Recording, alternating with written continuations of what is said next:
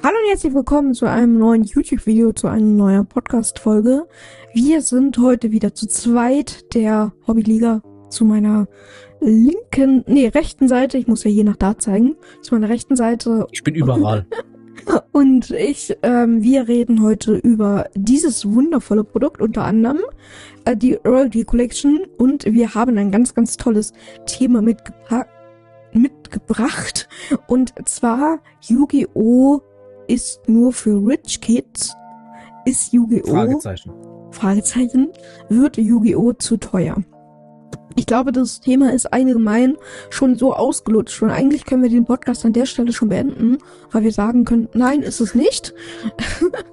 Aber ich glaube, wir haben zwei kontroverse Meinungen, beziehungsweise auch manche, manche kontroverse Diskussionspunkte. Und ich glaube, genau deswegen sind wir hier, weil wir heute eine spannende Diskussion führen möchten und das vielleicht auch mal ein bisschen aus einer, ich sag mal, eher metalastigen Sicht betrachten wollen und aus einer mehr casual-lastigen Sicht betrachten wollen, um einfach da noch mal ein bisschen aufzuräumen, ein bisschen ähm, quasi unsere Standpunkte zu vertreten, aber auch um nochmal ganz klar darzustellen, dass Yu-Gi-Oh! eigentlich, ähm, ja, was sollen wir sagen, eigentlich für jeden da ist. Ich glaube, das können wir schon mal ein bisschen vorwegnehmen. Übrigens, wir sind auch auf Spotify, falls du uns noch nicht kennst. Und einfach mal bei Spotify nach äh, Yu-Gi-Oh! Check suchen. Und du kannst auch gerne, wenn dir der ganze Folge gefällt, hier gerne mal fünf Sterne da lassen. Schreib gerne Bewertung. Oder du findest uns auch bei Instagram und auch auf Discord. Einfach mal unten in die Videobeschreibung gucken oder in den Link Okay, Hobbyliga. Schön, dass du da bist. Herzlich willkommen zu dieser wundervollen ja, Podcast-Folge. Ich habe dich mal jetzt, du warst so, so schön im Flow, da wollte ich dich jetzt nicht unterbrechen. Einfach mal. Hast du sehr schön gemacht, mein Lieber. So, folgendes. Ja, Yu-Gi-Oh! Nur für Rich Kids, muss ich sagen. Vor der Rarity Collection, wir wissen ja nicht, was Konami jetzt noch alles in die Zukunft bringt, hätte ich gesagt, safe. Safe. Weil gewisse Karten gewisse Produkte, je nachdem, Konami ist ja nicht dumm mit ihren Shortprints und Co. Wir sehen es ja gerade wieder bei SP zum Beispiel. Ähm, ja, geht an bis, warte mal, Julio, was ich glaube, das aktuellste Video geht langsam Richtung 100 Euro, die gute SP. Mhm. Der Print.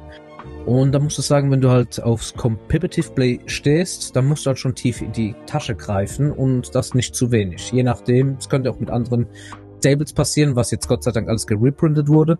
Und da muss ich sagen, das ist halt ein sehr geiles Produkt, wo Konami rausgebracht hat. Ich habe mich selber, ich als Casual-Fun-Spieler, wo mit solchen Stables eigentlich gar nichts so an Hut hat, habe mich selber komplett eingekauft mit dem Super Rares.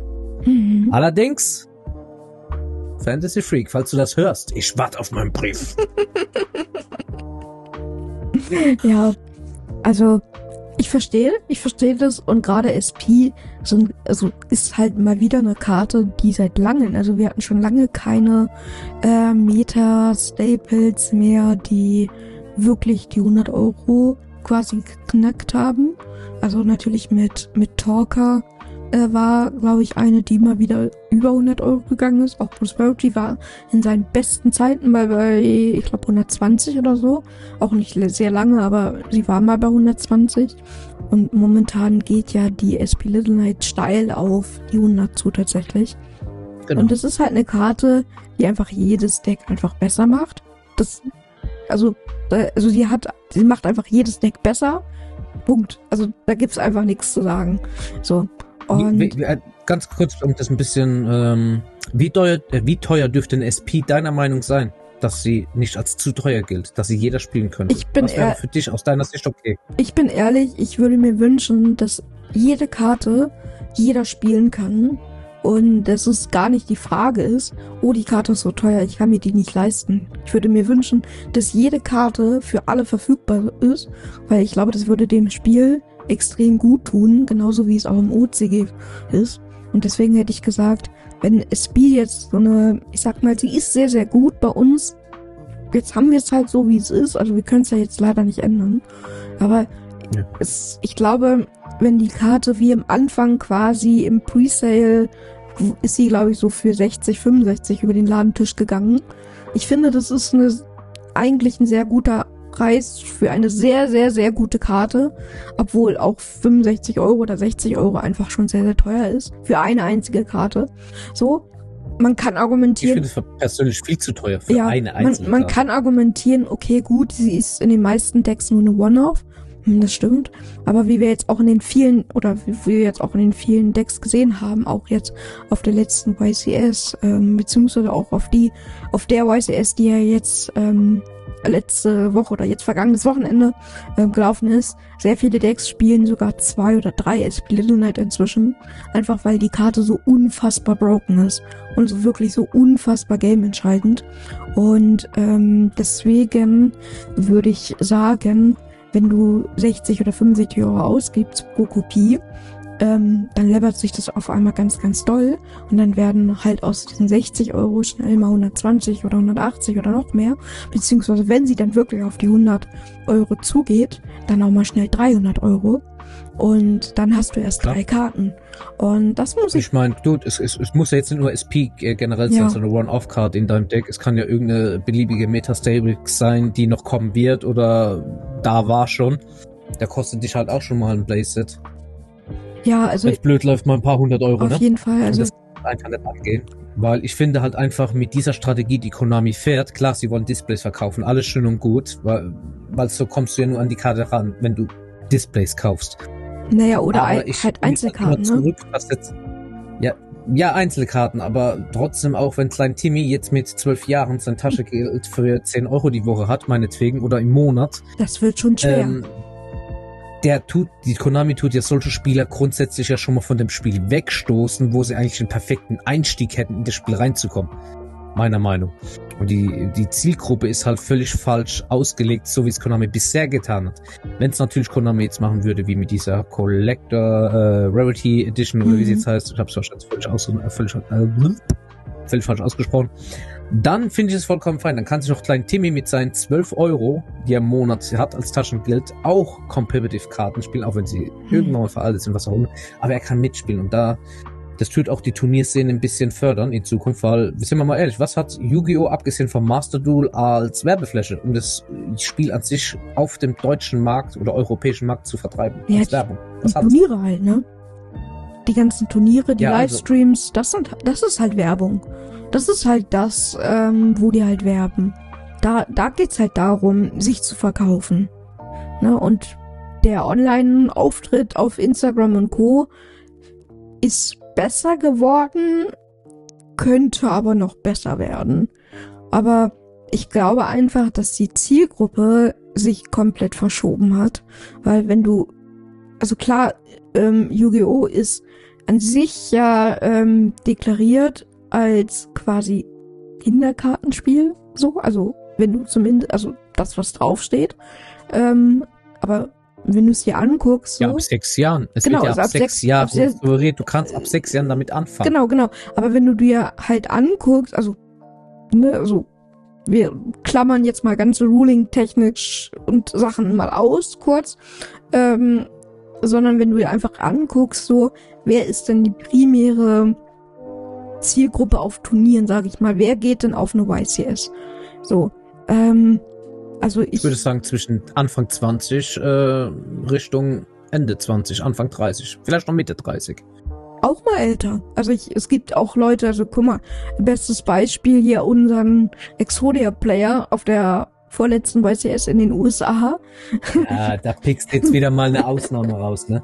Aber ja, du hast schon recht. durchschnittlich würde ich sagen, die sind so 30 Jahre alt. Du hast schon recht. Du hast schon recht. Eigentlich, also die Zielgruppe, die halt aktiv auf Yu-Gi-Oh! Turnieren geht oder wirklich so, ist so halt irgendwas zwischen 20 und ich sag mal Mitte, Ende 30. Das ist so die aktive Zielgruppe, die auf Genau. einer YCS ist.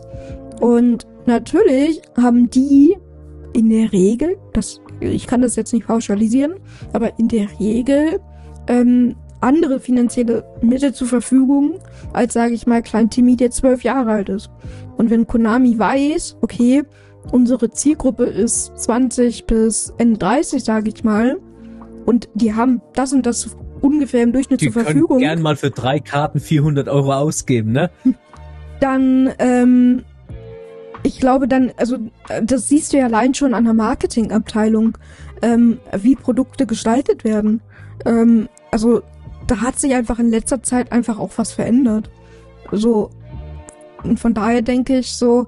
Ja gut, wäre es mehr auf Kinder ausgelegt, die Zielgruppe, dann gäbe es wahrscheinlich auch vielleicht einen aktuelleren Manga oder es gäbe vielleicht auch mehr ja. Mühe in den Animes sich ein bisschen was reinzustecken oder sowas. Aber das ist, bleibt ja komplett aus, so wie du schon erwähnt hast. Es geht komplett alles auf die Jungerwachsenen bis Erwachsenen, die halt das nötige Kleingeld haben. Aber genau. es ist genau. trotzdem, selbst, du musst ja auch neue Spiele, du kann, kannst du nicht immer bei den Spielern ansetzen. Und das ist halt schade für kleinen Timmy, der vielleicht sich auch für ein Kartenspiel begeistern will. Und äh, dann sagt halt Konami, also er kriegt dann halt, wenn er sich ein Disruptor Deck 1 holt, ne, weil er nicht mehr hat. Du brauchst ja in der Regel schon drei, wenn du ein besseres Deck haben willst. Und selbst dann bist du nicht gut in der kompetitiven Szene. Mhm. Und dann kriegst du voll auf die Fresse. Das sagt dann, nee, ich schmeiß das Ding in die Ecke, verschenk meine Karten. Das sind dann die, wo du auf dem Flohmarkt findest für zwei, drei Euro. Du freust dich natürlich, wenn da was Seltenes dabei ist. Und äh, der spielt es aber dann nie wieder. Der ist dann ja. geprägt. Der kommt nie wieder zurück. Das stimmt. Oder ich das kann stimmt. mir vorstellen, dass er deswegen weniger zurückkommt. Ja. Vielleicht ja. übermastert du dann irgendwann mal wieder. Ja. Wir sind hier nämlich auch gerade live, mein Lieben, jeder, der es auf Spotify hört oder vielleicht später auf YouTube guckt.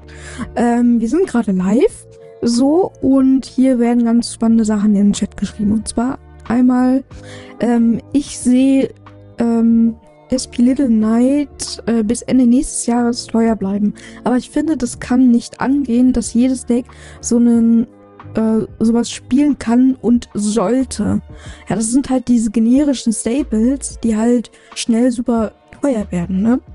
Dann wird hier weitergeschrieben noch 10 Euro wie im OCG. Das heißt, maximal sollten Karten 10 Euro gehen. Ähm, true. Äh, ja, in der Turnierszene kann die auch ruhig mal 20, 25, ja. 30 Euro kosten. Das, da, dagegen spricht ja keiner irgendwie. Aber wenn es dann halt schon äh, Richtung 50, 60 Euro geht, ähm, finde ich das halt schon happig und äh, ja, und dann wenn du halt wirklich Competitive Player bist, das heißt du gehst auf YCSs oder anderen regionalen Spielen oder sonst irgendwas, je nachdem, wo du wohnst, dann musst du auch noch Hotelkosten zahlen und so. Also es, es kommt ist, dann halt es alles schon ein teures drauf, Hobby. Ne? Es wird halt schon teuer. Und das kann sich halt mit so einem kleinen Timmy halt. Ja, äh, also allein, allein die Sache, dass zum Beispiel die YCS ja von 22 Euro 20 oder 40, weiß nicht, ähm, jetzt den alten Preis, ich glaube 22 Euro irgendwas, ähm, ich glaube 22,50 hat die gekostet, die, alt, die alten Preise, haben die einfach mal kurz um 100% verdoppelt. So, also. Ja, das kann ähm, sich ein Timmy nicht leisten. Also. Mit seinem 10 Euro Taschengeld. welches, also, überleg, also, ein Produkt wird einfach um 100% verdoppelt. Und das Krasse ist, also ja, sie hatten Probleme mit den Tickets, weil sie lange halt irgendwie immer noch Tickets verkauft haben und lange Tickets nicht komplett ausverkauft waren. Aber am Ende war die Halle trotzdem voll und sogar übervoll. Es waren mehr Leute da als gedacht. Und das heißt, das ist ja voll das Zeichen. Sie nehmen 100% Steigerung. 100% Steigerung. Und es kommen einfach mehr Leute als gedacht. Und die Tickets sind alle weggekauft. Also zeigt das ja Konami. Wir können das einfach machen. Also, und meine Angst ist, dass. Würde würd mich auch nicht wundern. Und meine Angst ist, dass es halt irgendwann. Irgendwann nochmal irgendwie ein Preisanstieg wird. Und ja, ich weiß, äh, Preise sind jetzt nicht so doll gestiegen. Ich meine, wir haben 10 Booster bekommen. Scheiß mal auf 10 Booster. Ne? Und ich weiß, Pokémon kostet 60 oder 70 Euro Eintritt. Aber hast du mal geguckt, was du da bekommst an Entry-Sachen? Also mindestens immer eine Spielmatte, eine Deckbox, Würfel und ja, alles glaub, exklusives Zeug. Ich glaub, wir driften jetzt ein bisschen vom Thema ein bisschen ab. Genau äh, Yu-Gi-Oh! nur für Rich Kids. Es geht ja darum, was du dir als Person oder jede Person da draußen in ja. Deutschland sich tatsächlich zumuten kann für ein Hobby-Kinderkartenspiel. Und äh, ob du jetzt tatsächlich dann auf, wenn du dann Interesse hast, kompetitiv zu gehen, dann kommen die Aspekte natürlich alle mit dazu, die du jetzt erwähnt hast. Aber wie teuer darf so ein Deck sein, dass es dir dann noch Spaß macht? Also ich sehe das halt als Problematik so. Mhm. Ich, ich, kann das halt auch live berichten. Wir hatten ja mal eine Spielegruppe von 14 Leuten mhm. äh, zu unseren Glanzzeiten. Alles im privaten Raum. Und wir haben ja alle auf diesem Casual Anime Base quasi angefangen. Und äh, da hast du halt auch gemerkt, da war dann zwei, drei davon dabei, die haben gesagt, hey, der Schwarzflügel, der passt doch gut in mein Deck. Und mein Bruder hat dann auch angefangen, gewissen Meta-Stables zu kaufen und da, da spaltet sich halt schon der Competitive Player zum Casual Rogue Deck Player oder Fun Player oder was auch immer. Und weil du halt einfach nicht bereit warst, oder konntest oder es nicht eingesehen hast, 20 Euro mehr ein, äh, rein zu investieren wie dein Kollege. Ja. Das geht ja auch schon mit den Und, ganzen ähm, Shortprints los, ne? So, dass Karten auch einfach dadurch teuer werden. Ja, natürlich, aber ich wollte nur sagen, das, das, das spaltet ja jemand. Geld tut halt, abgesehen von Geld, es, es kann auch das, das Hobby quasi auch spalten in dem Moment einfach. Und was, oh, was wollte ich eigentlich hinaus? nee, es, es macht, Geld macht doch schon, äh, es müsste halt für jeden verfügbar sein, einfach Mhm. so wie, wie es jetzt in der letzten Kollektion. Du, wenn Genau. Konami jetzt jedes Jahr oder alle, drei, alle vier Monate so macht, ist doch vollkommen fein. Dann gibt es, denke ich, von keiner Seite mehr was zu beklagen. Und was wir auch schon mal gestern kurz mal angesprochen haben in meinem Stream, äh, weil es gibt ja oft dieses Argument äh, Pay to Win. Mhm. Dieses Argument wäre komplett haltlos. Damit könntest du gar nicht mehr argumentieren. Mhm. Wobei, ich muss ja ganz ehrlich sagen, wir können die Diskussion auch gerne nochmal hier aufmachen. Äh, wir sind ja da ein Gerne. bisschen anderer Meinung. Und es passt ja und ich bin super, Gerne. super gespannt jetzt auch, was mein Chat gerade sagt. Ich bin der Meinung, Yu-Gi-Oh! ist nicht Pay to Win. Also ich stimme dir zu 100% zu, wenn jemand mit drei Structure Decks spielt und ähm, der andere ein halbwegs gutes Deck oder Meta-Deck spielt, wird der, der die einfach nur drei Structure Decks spielt und da keine weitere Karte drin steht, ähm, dann natürlich gewinnt. Also das heißt gewinnt, das kann ich noch gar nicht sagen. Wenn der andere sau schlecht spielt, dann vielleicht, vielleicht verliert er auch. Aber natürlich hat der einen Vorteil, weil der in dieses Spiel rein investiert hat. Und natürlich hat er einen Vorteil, wenn der Jetzt nimmst du mir alle meine Argumente vorweg, du Arsch. Natürlich hat der einen Vorteil. Aber ich rede, also ich meine, ich sage, ähm, Pay to Win bedeutet ja eigentlich, also wenn wir das zumindest im Gaming-Bereich sehen, ich bezahle, damit ich auf jeden Fall gewinne. Auf jeden Fall. Nein, nein, das kommt drauf an, wie du das interpretierst. Aber rede weiter. Hey, wenn du im Handy-Game sagst, das, also wie oft redet man denn vom Handy-Game Pay to Win? So mehr Geld du reinsteckst, auf jeden Fall bekommst du dann etwas, was der andere, was du vorher ja durch quasi nicht den Dings irgendwie nicht hättest. Also nur weil du jetzt, sag ich mal, dreimal Talents oder dreimal Trust kaufst, heißt es ja nicht, dass ich mit, mit dieser Karte unbedingt dann auch gewinne. Weißt du? Deswegen sage ich, Ja, weil das Spiel noch einen gewissen Glücksfaktor Genau. hat, klar. Aber wenn du bewusst, sagen wir, du tust, ihr seid, du und ein Freund, ihr seid schon lange aus der Yu-Gi-Oh!-Szene raus. Du Ja. hast dich aber noch ein bisschen mit befasst. Du weißt, was Meta ist. Du bist auch dafür, das Geld auszugeben. Und der Kollege gibt nur drei Straptor-Decks aus. Dann hast du automatisch in der Situation ein Pay-to-Win, weil du auch vielleicht auch das Wissen hast oder was auch immer. Du, du kaufst ja die Karten. Wenn für dich keine Rolle spielt, Mhm. aber für, für ihn schon eher. Und er holt sich wirklich nur diese drei Straptor-Decks. Und, und ihr seid auch vielleicht ungefähr auf demselben Verständnislevel. Dann hat er trotzdem weniger Chancen, weil du einfach die besseren Karten hast. findest du nicht, dass Yu-Gi-Oh! eher so Pay to Entry? Also ich finde, Yu-Gi-Oh! ist mehr Pay to Entry. Bis zum gewissen Weil- Grad. Ja, aber wenn dein Straptor-Deck zum Beispiel, das du feierst, aus 2005 oder irgendwas kommt, Ja. meinetwegen, und äh, du tust es halt auch probieren abzuwerten, natü äh, aufzuwerten, natürlich, klar.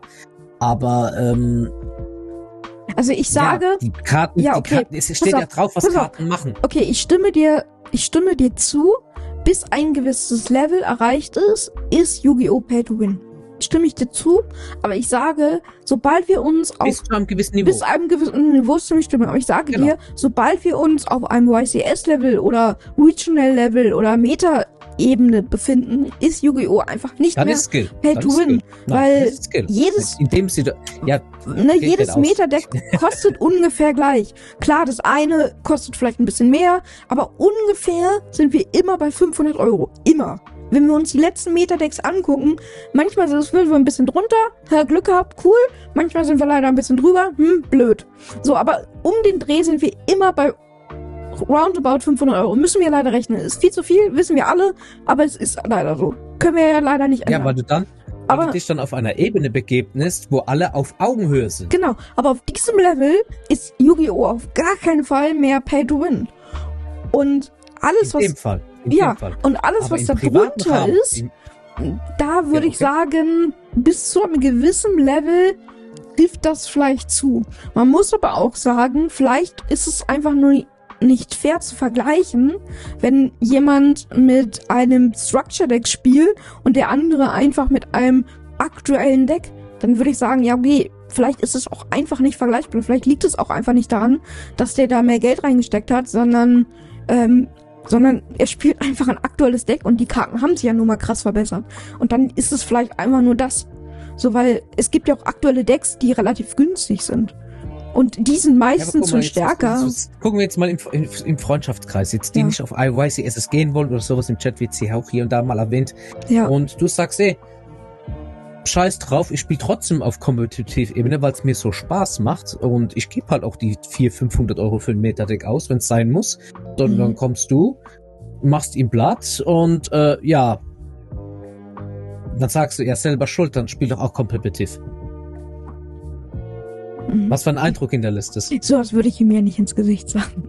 Also das würde ich ja Ach niemals. so, das würdest du dann per WhatsApp, per Nein, ich würde doch niemals, ich würde doch niemals jemanden sagen, ähm, ich, äh, Mugli schreibt hier gerade, ich Ihr finde, selber schuld, wenn du 2005er Deck spielst. naja, ich glaube, mit 2005er Deck wirst du ein Problem mit der Deck, äh, im Deckchat bekommen. Aber ich wollte nur damit Aber sagen, ich weiß, meinst. freundschaftlichen Bereich, Ja, je nachdem, wenn jeder sein eigenes Budgetlimit hat, ja, ist es Pay to Win Yu-Gi-Oh! Im freundschaftlichen Freundeskreisrahmen. Da würde ich dir zustimmen, ja. Bis zu einem gewissen Level da, auch gerade da, Mehr wollte ich nicht. Mehr wollte ich nicht. Jetzt können wir den Podcast beenden. Dankeschön. Schön, muss dass ich ihr dir da wart. natürlich sagen, ja, natürlich. Ähm, aber du darfst auch nicht vergessen, dass, also, manchmal ist es auch einfach nur, die Karten werden ja immer besser und stärker und manchmal ist es auch einfach nur das. Und dann würde ich sagen, dann ist es einfach ein unfairer Vergleich einfach, das ältere Deck oder die älteren Karten vielleicht mit den neueren Karten zu vergleichen, weil die neueren Karten einfach besser geworden sind. Und die mussten ja nicht unbedingt mehr kosten. Also es gibt ja auch haufenweise einfach, ähm, schau dir Flander an. Fl äh, Flu von Flander Reese ist inzwischen ein relativ günstiges Deck. Du kriegst den ganzen Chor wahrscheinlich für 20 Euro. Aber das Deck ist. Immer noch besser als wahrscheinlich 80% aller Decks, die Aus dem Anime wahrscheinlich. Sag doch, ja aus dem Anime kommen oder aber wahrscheinlich ähm, vor 2015 oder so geprintet worden sind. Und da kann auch der teure, ähm, keine Ahnung, also der, der teure 2015er Spieler ähm, mit seinen teuren Secret Rares und Co., was er halt damals gekauft hat, bezahlt hat und die teilweise immer noch teuer sind, ähm, halt auch irgendwie also, nehmen wir zum Beispiel Necros. Necros kannst du in super teuer spielen, weil du Secret Rares kaufen kannst, dann kostet es immer noch 400 Euro, wenn du alle Secrets kaufst. Ähm, oder aber du spielst Flu Thunder Reese. Und wahrscheinlich wird Flu Thunder Reese besser sein. Was soll ich dazu jetzt so sagen? Weiß ich nicht, wenn du Ja. möchtest. Ja, ja, ja. Aber du weißt, äh, ja, ich weiß, es kommt ja drauf an, ist Yu-Gi-Oh! zu teuer? Es geht halt darum vielleicht auch, willst du dir alle, warte wann, wann- ist das so ein, was, wie tun sich die Metadecks so reduzieren? Äh, was, was, was ich meine?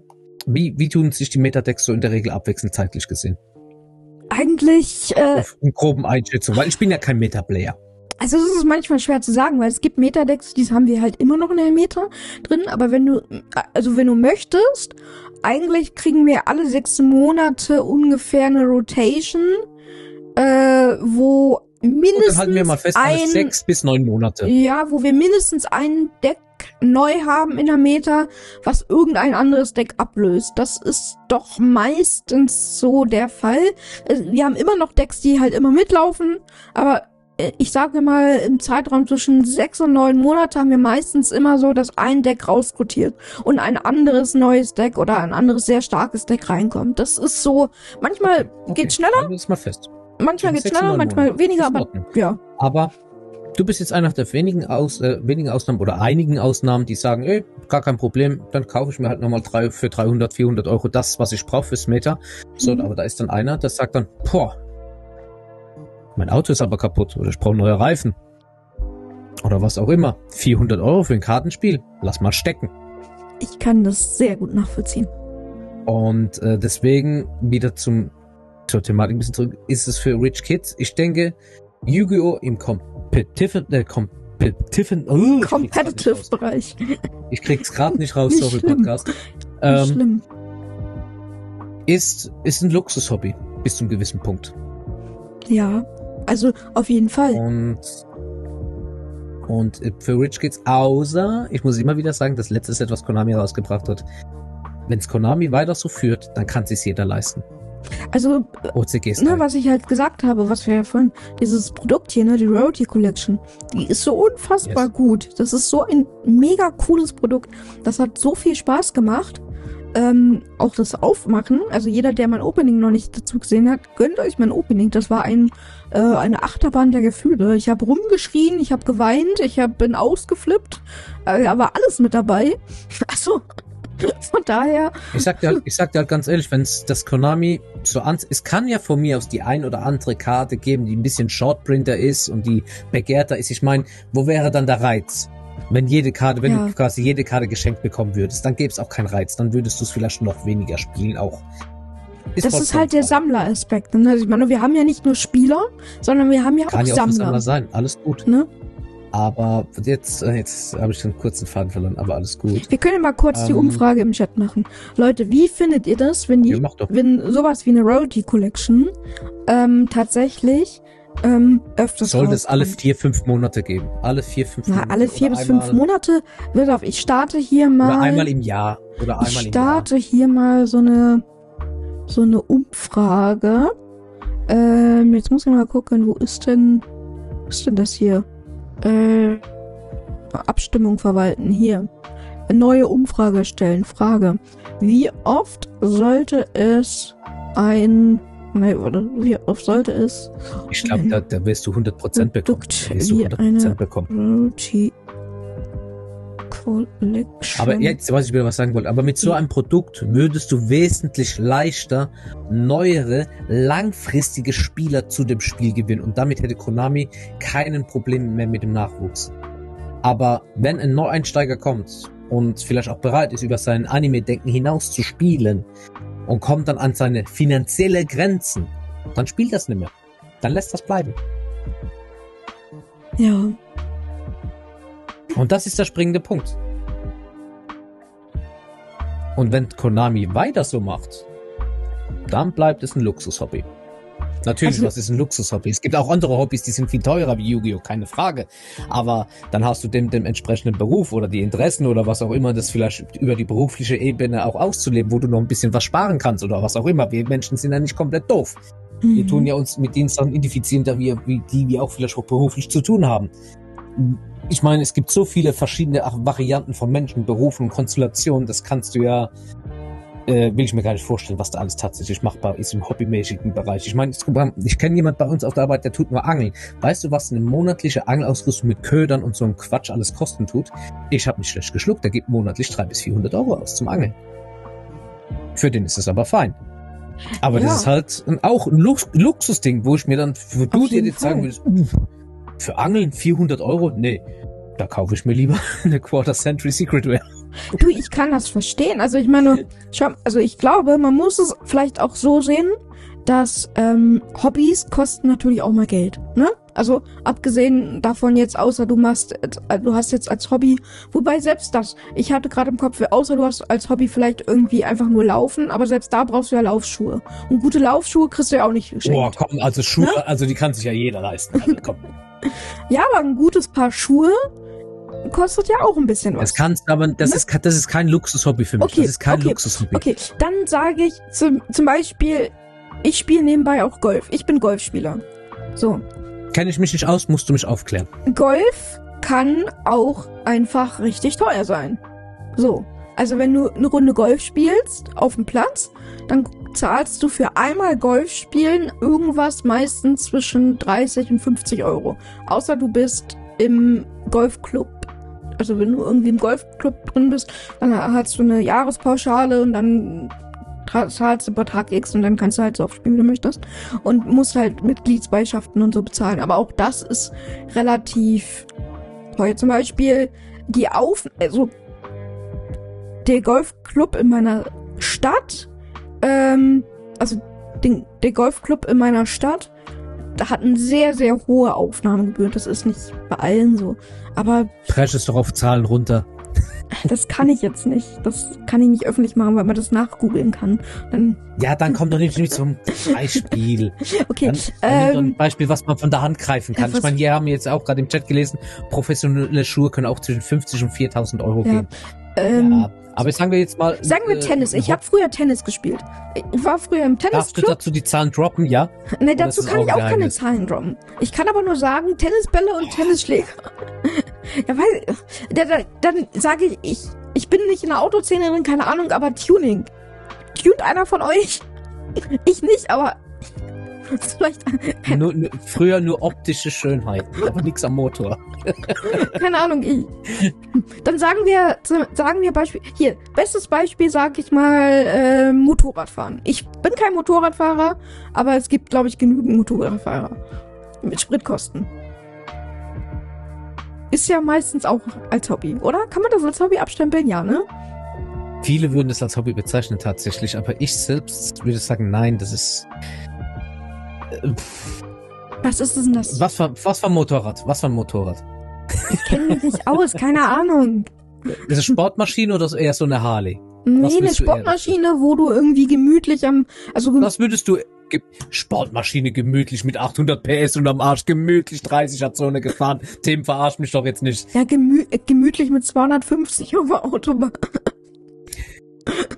Ja, für ein Motorrad kann das gemütlich wirken. Ich weiß, ich bin kein Motorradfahrer. Ich auch Aber nicht. das wäre für mich, Ich auch nicht. aber das, das ist aber auch, kein richtiges Hobby. Für mich ist es auch Luxus. Ja. Wenn du jetzt sagst Motorradführerschein mit Motorrad, also ich wäre eher der Chopper-Typ, wo dann gemütlich mit so einem Halbhelm dann drauf hockt, mit seiner Sonnenbrille. Aber wäre das denn für Das dich wäre, ein Hobby dann? Das ist kein Hobby. Nein, Nein. Außer ich würde es selbst an der Maschine selbst rumschrauben und da mal was auswechseln oder selbst reparieren. Das würde dann mehr in Richtung Hobby gehen, ja. Okay. Aber selbst nur zu konsumieren, sage ich jetzt mal, das wäre nur absoluter Luxus. okay, was schreibt ihr denn hier im Chat? Ähm, was ist. Oder genau, schreibt doch mal in den Chat, was, was welche Hobbys könnte man mit Yu-Gi-Oh! finanziell vergleichbaren oder welche ist billiger oder welche Hobbys sind sogar noch teurer an der Stelle? Für Andere alle, die hier auf YouTube zuschauen, gerne in die Kommentare. Genau. Ähm, Just, Justin Fun schreibt, ich als Neueinsteiger muss sagen, dass die Collection mh, schon viel, viel rausholt, hab jetzt circa 600 ausgegeben und kann gewinnen, warte, 600 ausgegeben und kann gewinnen, da ich nicht gegen Massiv an Staples, die ich nicht, warte, äh, gewinnen, da ich nicht gegen Ma äh, Massive Staples, die ich nicht äh, verliere. Also du hast 600 Euro ausgegeben und jetzt verli äh, kannst du gewinnen und nicht verlieren gegen Staples quasi. Okay, ja. Das stimmt. Die äh, Royalty Collection hatte sehr, sehr viele Staples drin. Und sehr gute auch, ne? Heuer definitiv Eisenbahnsammler. Das kann Magst ich du Eisenbahn? Das kann ich nicht einschätzen, das weiß ich nicht. Ich, ich weiß, ähm, mein, mein Dad hat früher, Es, können, es gibt teure Sammlerstücke. äh, mein, mein Dad hat früher Eisenbahn, äh, also Märklin äh, quasi aufgebaut, gesammelt so ein bisschen. ja, sagt mir Aber ähm, das ist also was. das Kann auch teuer werden. Doch, kann man, kann kann man tatsächlich ja, mit Yugi. Ich weiß nicht, ich denke mal, die Preisklasse kannst du tatsächlich mit Yu-Gi-Oh! vergleichen. Allerdings brauchst du halt dementsprechend halt den Platz. Aber doch, es ist, ist ein Hobby. Hört, hab, ja, hört man nicht mehr so Weil- oft, glaube ich. Ist, glaube ich, ein bisschen veraltet. ja Ne? weiß ich nicht. So, ich, äh, hier wird noch geschrieben, Paintball und Software haben laufende Kosten. In Kleidung, Ja, klar, Munition, ja, Laufende Kosten. Kleidung, Munition, ähm, äh, kosten, warte mal, und die Markenwaffen kosten gern mal zwischen 400 und 2000. Aber die halten dann auch Aber jahrelang. vergleich das jetzt mal. Vergleich das jetzt mal. Ich nehme jetzt mal an, so ein Okay. Paintball-Set würde, dass du alles drumherum hast, 2000 Euro kosten. Dann hast du das aber mehrere Jahre, bis auf die laufenden Munitionskosten. Ich weiß nicht, im Internet kriegst du die wahrscheinlich billig. Ich war schon Paintball spielen, da war es also deutlich teurer, weil es über den Veranstalter lief, die Mhm. Paintball-Kugeln. Aber übers Internet kriegst du die ja viel, viel billiger. So. Und stell dir mal vor, wenn jetzt alle halb Jahr ein neues Metadeck reinkommt, dass du unbedingt spielen möchtest zwischen 400 und 500 Euro, Es läppert sich schon Ah, ganz schön, schon- ja. das läppert sich schon. Also, aber von, er hat von der Ausrüstung länger was als von deinen Karten. Deine Karten rotieren irgendwann mal raus aus der Meta oder werden Mhm. gebannt oder was auch immer. Ich würde sagen, also die Core-Sets kannst du ja inzwischen relativ lange spielen. Und auch Staples hast du ja, die kaufst du ja meistens nur einmal. Da geht ja Konami auch nicht ganz so oft ran. Klar, manchmal passiert es trotzdem. Aber die halten schon länger, sage ich mal, als andere Karten. Meistens. Nicht immer, aber meistens. Ja, aber ich, Ähm, aber mal, ich weiß, was du im meinst. Vergleich zu anderen Hobbys, egal was Ja. du rein investierst, hast du in der Regel länger was von diesem Hobby als jetzt bei Yu-Gi-Oh! Aber wir dürfen nicht vergessen, ähm, mit unseren Karten können wir auch noch Geld machen. Das heißt, theoretisch können wir Karten kaufen und wir können sie wieder im besten Fall, wie gesagt, im besten Fall, teurer verkaufen, sodass wir auch noch mit Gewinn rausgehen. Das kannst du mit einer gebrauchten Softwarekugel nicht machen. Die kannst du nämlich nicht verkaufen. Denke ich mal. Ja gut, dann brauchst, dann brauchst du aber auch den Abnehmer dafür. Card Market machen wir doch alle irgendwo, oder? Ja, ist ja schön und gut, dass du von mir aus, was weiß ich, eine 20.000 Euro von meinetwegen rein Nee. theoretisch wert hättest.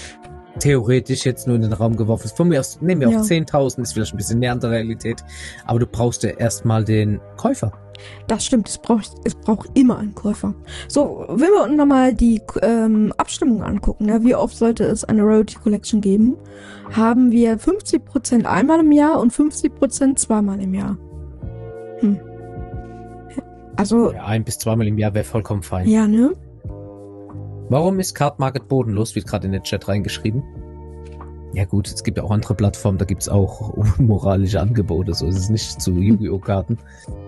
Ebay, Facebook, Facebook-Gruppen.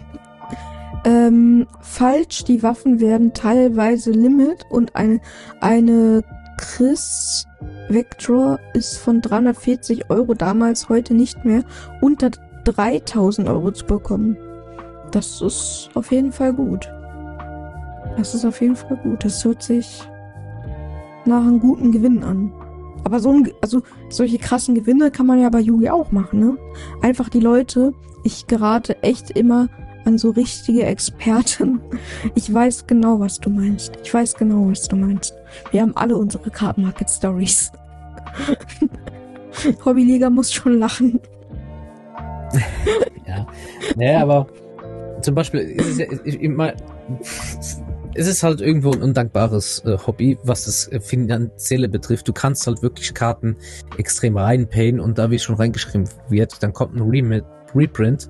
Oder wenn die Karte tot gereprintet wird, egal in was für eine Zum Rarity Beispiel Ash- selten du die hast, Ash ist, glaube ich, das ist doch wirklich Beispiel. nur was für einen Sammler. Es Ja. ist nur was für einen Sammler. Und wenn du keinen Liebhaber hast, wo diese Karte hat oder ausgerechnet ein Waifu-Artwork oder was auch immer hat, dann bleibst du auf der Karte sitzen. Ja, also ich glaube, Ash ist... Aber muss aber auf eine andere Frage an die Leute Ja. da draußen, die zuhören und alles.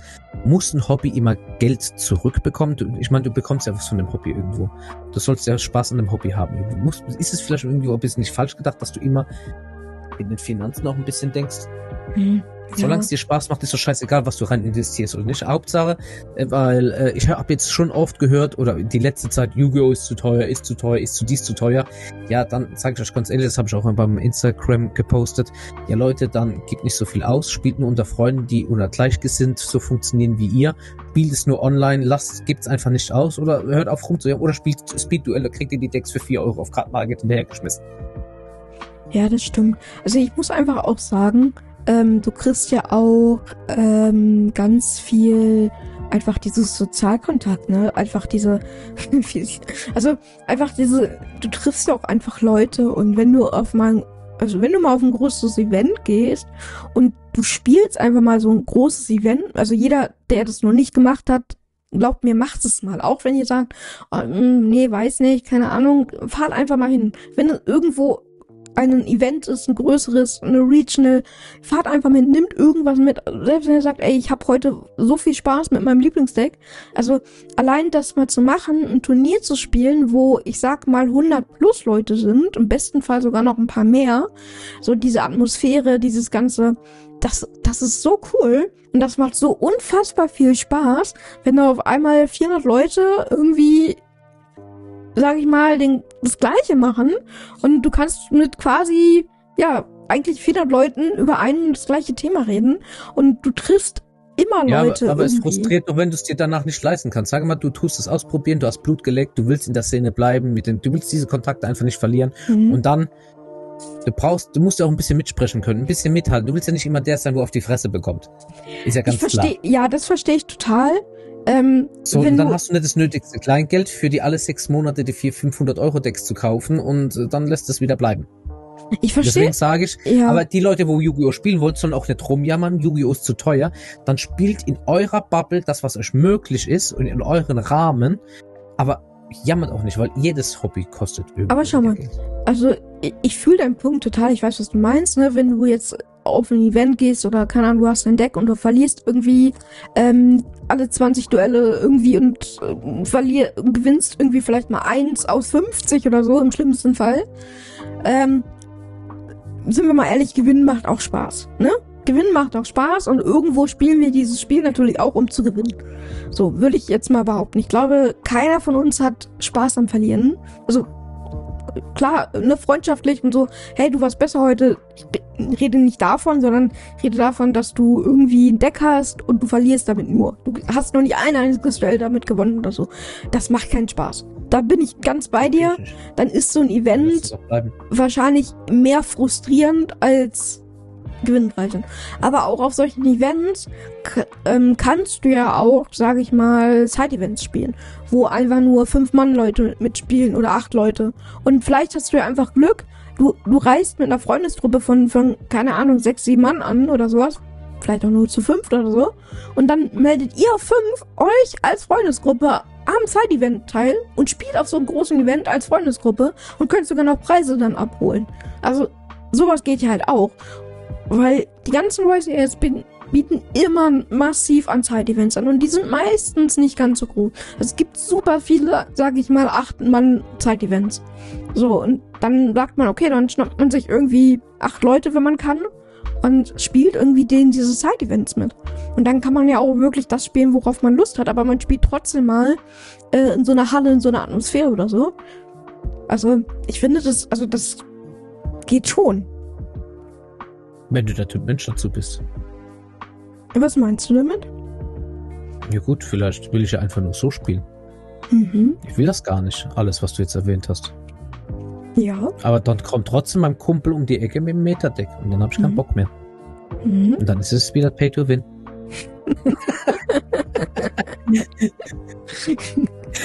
Weil mir einfach gewissen Stables einfach zu teuer sind. Und wir können Mhm. sagen, es ist, Yu-Gi-Oh! ist halt breit gefächert. Es gibt halt, wir haben halt die Anime-Player, die wo halt nicht so viel ausgeben müssen für ihr kann. Wir haben die Hardcore-Competitive-Player. Es ist schwierig, alle auf den Nenner zu bekommen. Und da musst du, glaube ich, dir einig werden, dass du Yu-Gi-Oh! niemals auf einen Nenner bekommst. Mhm. Weder bei der Spielerschaft noch beim Sammeln oder was irgendwas anderes. Yu-Gi-Oh! Genauso viele Karten wie es hat, gefühlt gibt es auch unterschiedliche Charaktere und Spielarten, die man untereinander spielen kann. Und jeder sollte unterm Strich wissen, was ihm sein Hobby wert ist. Das sollte jedem selbst überlassen sein. Und wie gesagt, ich kann es nicht oft genug erwähnen. Entweder ihr lasst es bleiben, wenn ihr zu oft auf die Fresse bekommt, weil euren Gegner halt einfach mehr reinpayt wie ihr, oder spielt halt nur online oder was auch immer, oder bleibt in eurer eigenen Bubble. Das sollten Aber dann wir, müsst ihr halt das. das sollten wir noch mit reinnehmen vielleicht. Ähm, so langsam, ne, Richtung Schluss denken. Ja, ja, Ähm, noch glaub, zwei, drei Minuten auf jeden Fall. Was ich noch sagen wollte, wenn ihr halt nur auf einem gewissen Level spielen seid, das solltet ihr euch bewusst sein und redet das Spiel halt auch nicht schlecht, weil ihr es halt nicht euch besser leistet oder nicht bereit seid, so viel Geld auszugeben. Einfach. Also, Und gönnt Freiraum. Einfach jedem seinen Freiraum bieten. Dem Competitive Player, der so viel Kohle ausgeben will und der halt nur 5 Euro ausgeben will im Monat. Ihr müsst einfach jedem Spieler ein bisschen Freiraum geben und dann ist das auch alles vollkommen fein. Ja. Also es gibt ja halt auch zum Glück die ganzen Reprints. Klar, man kann sagen, die kommen ein bisschen spät manchmal. Ja, das stimmt. Aber man hat ja auch die Möglichkeit zu sagen, okay, ich wechsle. Jetzt sag ich mal, solange mir das Real-Life-TCG, sag ich mal, zu teuer ist, einfach auf Online-Plattformen und äh, spielt da einfach äh, Yu-Gi-Oh! und auch da Online-Plattform oder auf Online-Turnierbasis kann man ja tatsächlich auch spielen. Also es gibt ja richtige Online-Turniere und da Ja, kann man ja dann halt, also nicht so ver oft und vertreten, so wie ne, YCS und Co. So, aber es gibt es. Und da kann man dann natürlich dann auch frei sein in seiner Deckwahl und muss sich vielleicht nicht beschränken. Zum Üben ist es vollkommen fein, aber Mhm. du willst ja, wie in den früheren Tagen, willst du auch Karten in der Hand haben. Es macht schon echt Spaß Ja. mit Karten in der Hand. Das ist, das ist halt echt ein anderes Gefühl. Das ist glaub, ein anderes auch Gefühl, das ein stimmt. anderes Thema dann überhaupt. Also ich würde also wie gesagt abschließend sagen, Yu-Gi-Oh! ist schon ein kostspieliges Hobby, es kann ein Mhm. teures Hobby sein. Aber es kann auch billig sein, wenn du mit Freunden einig bist, was ihr spielt. Aber ihr müsst halt auch wirklich auf dieser Ebene bleiben, weil wenn dann einer aus der Reihe tanzt, dann fühlt sich der eine immer wieder von dem einen benachteiligt. Und dieser eine, ob das jetzt stimmt oder nicht, wie er dann argumentiert, er wird dann immer sagen, hey, du hast mir Cola reingepayt, pay to win. Wahrscheinlich. Wahrscheinlich wird es der Fall sein. Also, ähm, du hast ja vorhin berichtet, dass du das kennst, so, ne, aus deiner Umgebung, wenn ich das richtig verstanden habe, so ein bisschen. Aus dieser Gruppe damals, Hm, die wir aus dieser hatten. Gruppe. Ähm, wie war denn das Da hat sich auch so? die Gruppe deswegen gespalten. Genau, die Gruppe hat sich ja gespalten, hast du erzählt. Wie hat sich das denn so ähm, entwickelt? Hat dann irgendwer anders auch angefangen, da was zu machen? Oder, hat, oder wart ihr dann wirklich so dieses Plager? Ne, ist, wir haben dann noch, ja, genauso wie es gerade in den Chat reingeschrieben wird, es sind Freundschaften zerstört worden, im wahrsten Sinne des Wortes. Weil jemand sein Favorite Deck hatte, Schwarzflügel zum Beispiel. Mhm. Wir haben halt mit der Basis angefangen, wir, machen, wir wollen halt nur Just for Fun spielen, ganz locker flockig, ähnlich wie Anime. Mhm. So, und da gab es damals diese eine Schwarzflügelkarte in Synchro Monster, ich weiß nicht genau den Namen, die hat halt auch ein bisschen Burn-Schaden gemacht, was auch immer. Mhm. Und da hat dann ein Kollege gemeint, hey, von der Synergie her passt es doch auch in mein Deck rein, auch wenn ich kein Schwarzflügel spiele. Klar. Und so hat es dann angefangen und dann hat es halt auch Streitigkeiten gegeben, weil da bin ich, das hat ist auch ein bisschen so auf mich abgekupfert, weil dann sich irgendwann von der einen Spieler von sechs bis sieben Spielern die Decks so stark geähnelt haben, Mhm. weil sie halt nur Engines verwendet haben. Du hast halt immer wieder dieselben Karten gesehen. Und du hast dir gedacht, ey, davor habe ich doch schon vor in der letzten Runde mit dem Kollegen gespielt. Das hat halt uns Fun Casual Spieler hat keinen Spaß mehr gemacht. Mhm. Und dann kam die unnötige Diskussion, hey, du darfst diese Karte gar nicht spielen, also richtig Kindergartenniveau einfach. und dann hat man einfach, dann, ja, natürlich hatte nicht jeder immer von diesen Leuten hat Zeit. Und wenn dann eine Konstellation war von vier äh, Metaspielern, Competitive Player und ein Fun Player, der Fun Player dann auch gesagt, ja, nee, ich will ja den ganzen Tag auf die Fresse kriegen, dann bleibe ich lieber zu Hause. Mhm. Und so ist dann das Ganze zerstört. Und deswegen sage ich, die drei, drei, vier Stück haben sich dann, also von dieser 14-Mann-Gruppe, kurz runtergebrochen nochmal, haben sich nur noch drei, vier Leute zum Competitive, Competitive Play getroffen Mhm. und drei, vier Leute nur noch zum Fun Play. Und die Gruppe von 14 Mann stark war dann zwei kleine Gruppen. Und damit war fertig die Geschichte. Hm. Ja, das ist natürlich ein Unterschied. Ich kenne das tatsächlich ähm, von meiner ehemaligen Local. Ähm, da war es halt so, dass die ehem also meine ehemalige Local, wo ich jetzt halt nicht mehr bin, mh, die war halt immer super casual-mäßig unterwegs. So und Mhm. war halt so, also da, also es waren immer so ein oder zwei ähm, Meta-Leute mit dabei und meistens, wenn es Locals war, haben, haben die halt auch immer gewonnen. So. Und eigentlich waren alle anderen mehr so casual-mäßig unterwegs. Es war hauptsächlich auch noch zu meiner Zeit, wo ich noch nicht ganz so, also wo ich schon Meta mitgespielt habe, teilweise aber auch noch nicht ganz so sehr. Also es war so mein Übergang. Irgendwann gehörte ich halt mit zu den Leuten, wo ich halt, wo ich halt der Meta-Player war. Und es gab auch Turniere, wo ich als einziger dann halt das Meta-Deck gespielt habe. Zum Beispiel, ich kann mich daran erinnern, ähm, jeder von euch, der noch Zodiac kennt. Als Zodiac rauskam, war Zodiac ein Tier 1, Tier 0, ich weiß gar nicht mehr, ob es Tier 0 war, aber Tier 1 Deck, also ganz, ganz oben. Zodiac war absolut krank. Das war das absolut beste Deck im Format. Und ich habe halt Zodiac gespielt. Ich hatte das komplette Deck und habe Full Power gespielt. Ähm, und ich habe halt gegen sowas wie ähm, Schwarze Magier, Cyberdrache, ähm, Light Swan und so gespielt. Ähm, natürlich war mein Deck besser und natürlich habe ich da relativ oft gewonnen. So. Und irgendwann hat sich das aber geschifft tatsächlich. Dieses ähm, nur Casual Player mäßige, die gingen dann irgendwann weg. Die sind irgendwann nicht mehr zu unserer Local gekommen. Und irgendwann sind dann halt nur noch die besseren Spieler gekommen, die andere bessere Spieler mitgebracht haben. Die haben gesagt, ey, guck mal, wir haben hier die und die, hier wird das und das gespielt. Und irgendwann hat sich das so geschifft. Und im Nachhinein muss ich sagen, fand ich das eigentlich echt schade, dass es so geschifft hat. Also klar, die Local hat an Attraktivität gewonnen, weil es auf einmal anspruchsvoller war und es auch auf, aus spielerischer Sicht Spaß gemacht hat natürlich. Aber Für euch. Aber nicht für Genau, die, wo gegangen sind. Genau, aber nicht natürlich für die, die gegangen sind. So. Und in dem Moment damals habe ich mir darüber natürlich keine Gedanken gemacht, weil wie alt war ich da? Ich glaube, es war mal eine Zeit zwischen 15 und ja, zwischen 15 und 20, Sehr würde ich ja. sagen. So irgendwie, aber ich darüber habe ich mir natürlich keine Ge äh, Gedanken gemacht, so, sondern ich war so, oh cool, wir haben Leute, die ja jetzt irgendwie auch langsam, also es war irgendwie so ein Shift mit dabei, also es war ein anderer Drive mit dabei, aber natürlich, also das ist irgendwie schon blöd im Nachhinein, ne? Muss man einfach sagen. So, ne? Und das, ähm, da merkt Kurz runtergebrochen, du darfst vor mir erst gerne die Abmoderation machen. Was viele Faktoren sind, was Yu-Gi-Oh! Spiele unterscheidet letztendlich, sind die Spielweisen. Geld spielt eine Rolle. Das reicht eigentlich, oder? Die Spielweisen und Geld. Und wenn Mhm. das halt nicht passt zu deinem Typ jetzt oder zum anderen Spielertyp, dann werdet ihr nie auf einen Nenner kommen. Mhm. So kann man das, glaube ich, kurz runterbrechen. Aber trotzdem solltet diese beide Art von Spieler ein gewisses Art Verständnis haben, dass du Competitive Play spielen willst auf teuer. Und, ja, und er halt auf billig. ihr müsst halt koexistieren, aber ihr werdet wahrscheinlich in der Form auf einer Ebene nie vernünftig miteinander spielen können. Ja.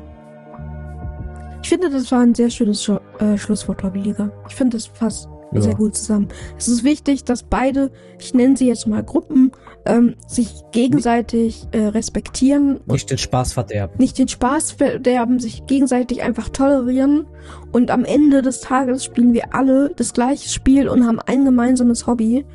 Und sich da gegenseitig sch schlecht zu machen und schlechte Stimmung zu verbreiten, nur weil der andere irgendwie einfach, aus welchen Gründen auch immer, das ist ja auch vollkommen egal, einfach nicht so viel Geld dafür ausgeben möchte, kann oder darf, weiß weiß ich, ähm, muss man den anderen ja trotzdem nicht irgendwie schlecht machen, sondern man kann ja als, ja, einfach trotzdem zusammen irgendwie spielen und ja, das Ganze irgendwie trotzdem irgendwie positiv gestalten.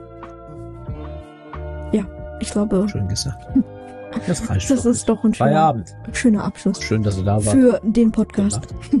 So, dann ähm, schaut gerne bei ihm Hobbyliga auf Twitch und YouTube vorbei. Alle Links sind unten Bin in ich. der Videobeschreibung drin.